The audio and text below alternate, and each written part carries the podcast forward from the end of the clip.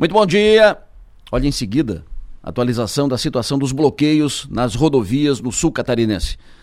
Continua bloqueio nas rodovias federais, continua bloqueio em rodovias estaduais. Vamos atualizar todas as, as informações. Mas, para começo de conversa, tem fato novo. Fato novo, informação da madrugada. A decisão saiu na madrugada, começo da madrugada de hoje. Tribunal de Justiça, pela juíza de plantão, decidiu, em ação proposta pelo governo do estado, determinar a liberação imediata das rodovias no estado de Santa Catarina. Determinação das polícias e estabelece multa de 10 mil reais por pessoa que desobedecer. Polícias militar e civil estão autorizadas a agir para a liberação imediata das rodovias. Esta decisão, do começo da madrugada de hoje, aqui no estado, decisão do Tribunal de Justiça.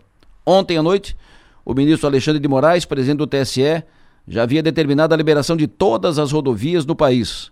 Determinou ação imediata da Polícia Rodoviária Federal e estabeleceu prazo para o diretor da PRF com fixação de multa de 100 mil reais e previsão de afastamento do cargo em caso de descumprimento.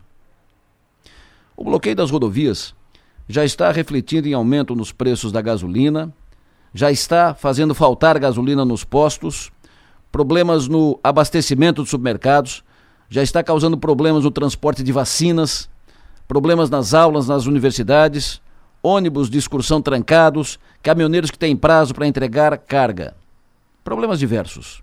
O movimento de bloqueio das rodovias efetivamente está na contramão. Não pode parar o país só porque um candidato perdeu a eleição. O movimento requer bom senso.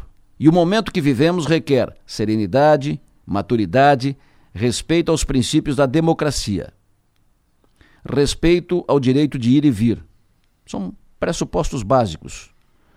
Todos os candidatos que disputaram a eleição, de candidato a deputado estadual, a candidato à presidência da República, todos os candidatos aceitaram as regras, conheciam as regras.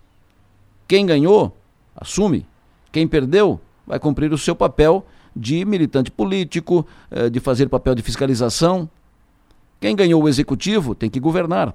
Quem perdeu tem que cumprir o papel que cabe à oposição de vigilância, fiscalização. Quem ganhou hoje, perdeu ontem e fez isso. Quem perdeu hoje, que faça o mesmo a partir de agora. Isso é princípio básico da democracia.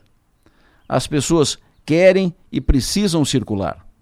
As pessoas querem trabalhar, querem estudar, têm viagens programadas, têm compromissos outros. Não pode simplesmente ficar as, as rodovias eh, trancadas, interditadas, bloqueadas por tempo indeterminado. Por isso, as empresas querem e precisam transportar os seus produtos. O país precisa andar.